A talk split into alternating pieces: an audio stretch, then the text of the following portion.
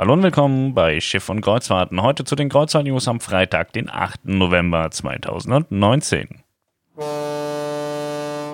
Erbe einer Hollywood-Legende Doris Day Ausstellung an Bord der Queen Victoria. Erneut wird ein Cunard-Schiff zum Schauplatz einer ganz besonderen Ausstellung. Gemeinsam mit dem berühmten Auktionshaus Julians Auktions äh, präsentiert die Reederei ausgewählte Stücke aus dem Nachlass der US-amerikanischen Schauspielerin Doris Day an Bord der Queen Victoria auf der Fahrt von Fort Lauderdale nach Southampton von 17. bis 28. März 2020. Erst im Oktober dieses Jahres zeigt die Cunard eine exklusive Ausstellung von Besitztümern von Elizabeth Taylor an Bord Bord der Queen Mary 2.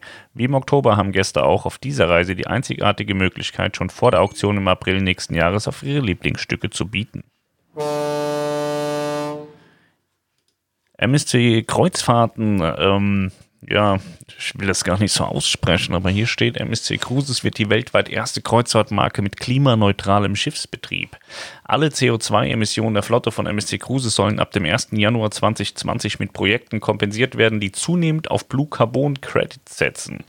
Die Ankündigung ist Teil der großen Vision zur Unterstützung der UN-Ziele für nachhaltige Entwicklung. Parallel dazu treibt MSC die Entwicklung fortschrittlicher Umwelttechnologien mit weiteren Investitionen Investitionen voran, die einen emissionsfreien Schiffsbetrieb ermöglichen werden. Pierre Francesco Vago, Executive Chairman von MSC, sagt, seit dem Bau unseres ersten Kreuzfahrtschiffs 2003 richten wir den Fokus auf Innovation. Daher verfügen wir über eine der modernsten, umweltfreundlichsten Flotten auf See. Dank unserer langfristigen Planung können wir so bereits bis 2024 eine flottenweite Reduktion der CO2-Bilanz um 29 Prozent erreichen im Vergleich zu 2008. Damit sind wir auf dem besten Weg, unser Ziel, eine Reduktion um 40 Prozent bis 2030 umzusetzen. Darüber hinaus haben wir vergangene Woche angekündigt, das Packboat-Projekt für LNG-Brennstoffzellen an Bord der MSC Europa, dem ersten von fünf LNG-Kreuzfahrtschiffen unserer zukünftigen Flotte, einzuführen. Dies ist nicht nur die Premiere für eine Technologie, die höchste Effizienz für leistungsstarke Schifffahrtsbetriebe verspricht, sondern auch ein weiteres konkretes Beispiel für unser Engagement in die Entwicklung der Technologien, die uns und die Branche zu einem emissionsfreien Schiffsbetrieb führen werden. Ja, also auch MSC-Kreuzfahrten will sauberer werden. Das ist äh, lobenswert, finde ich gut. Bin mal gespannt, wie, wie das nachher dann auch tatsächlich ist. Und äh, ja, kam heute die Meldung, kurz vor der Taufe der Grandiosa, hat man vielleicht ein bisschen Angst, dass die Umweltterroristen morgen wieder in Hamburg Theater machen. Da bin ich sehr gespannt. Wir fahren ja jetzt auch gleich auf die Grandiosa und äh, vielleicht kann ich ja dann auch mal so, so Terroristen sehen, wie sie da rumstehen, rumplöken, Dreck machen und dann komplett alles versaut liegen lassen und dann wieder abhauen oder auf Schiffen rumspringen und rumtanzen, bis die Polizei kommt und sie runterholt. Ich finde es ja wichtig, dass man was für die Umwelt machen will, aber manchmal wäre es, glaube ich, auch sinnvoll, wenn man sein Gehirn einschaltet.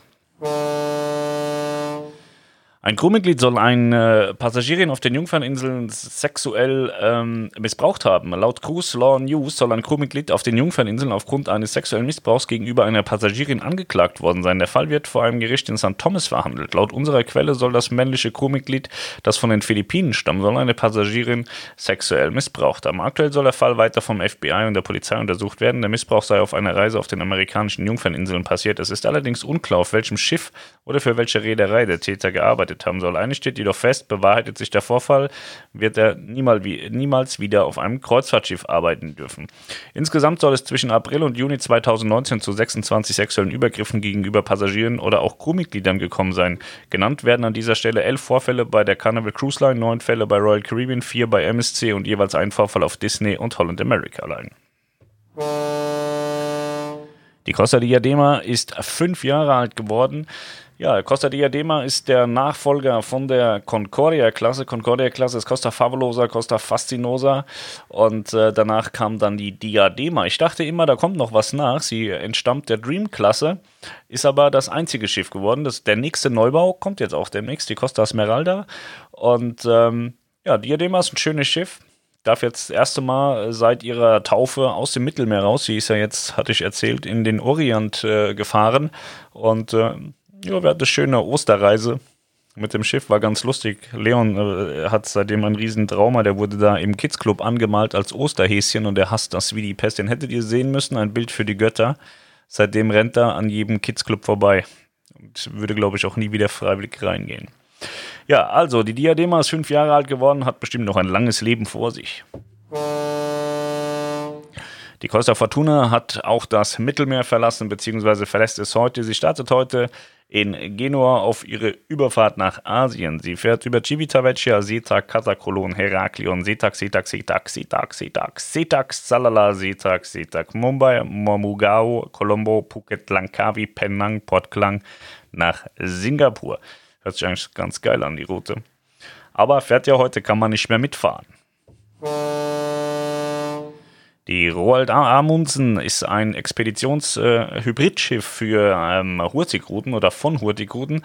Das ist jetzt schon ein paar Tage im Dienst, ist allerdings jetzt erst getauft worden und zwar in der Antarktis. Da, wo es eingesetzt wird, ist die Taufe gewesen, im Beisein von Crewgästen aus mehr als 20 Ländern, die an der aktuell stattfindenden ersten Antarktisreise eines Hybrid-Expeditionsschiffes teilnehmen, erhielt MS Roald Amundsen offiziell in der Chiriguano-Bucht, Brabant-Inseln, Antarktis, Donnerstagmorgen um 10 Uhr Ortszeit seinen Namen. Wir konnten uns keinen besseren Ort als die Antarktis vorstellen, um ein wirklich einzigartiges Schiff wie die Roald Amundsen zu taufen, sagte Hurtigruten-CEO Daniel Skjeldam. So, das war es auch schon mit den News. Ist heute auch wieder sehr mau irgendwie, nicht viel los. Deswegen ähm, machen wir uns jetzt fertig und treten die Reise nach Steinwerder an, wo die MSC Grandiosa ist. Ich habe gesehen bei Instagram, da sind schon ganz viele total überwichtige Menschen, die gepostet haben, dass sie jetzt dort sind. Habe mir jetzt überlegt, ob ich zu Hause bleibe, dann muss ich die nicht ertragen. Aber ähm, ich will ja das Schiff auch mal sehen. Melanie war ja schon jetzt vier Tage drauf und äh, dann schaue ich mir das auch mal an. Und am Sonntag kommen wir zurück und machen dann einen Livestream. Und damit ich dann auch was davon sagen kann, gehe ich da jetzt mal mit hin und gucke. Ähm, ja, Melanie war ja hellauf begeistert. Sie ist ja jetzt MSC-Fan. MSC-Fanboy. Nee, Girl, Fangirl. Früher war sie ja mein Schiff total, also hat sie mein Schiff verteidigt so, und heute verteidigt sie MSC ganz gerne und mag das ganz gerne. Und ähm, hatte ich gestern schon gesagt, die ist jetzt so Club erfahren bei MSC. Wenn ihr da was wissen wollt, fragt auf jeden Fall Melanie, die kennt sich da total toll aus. So, dann äh, sehen wir uns und hören uns am Sonntag. Dann geht es um die MSC Grandiosa im äh, großen äh, Live-Talk-Podcast, aber auch um alle anderen Themen.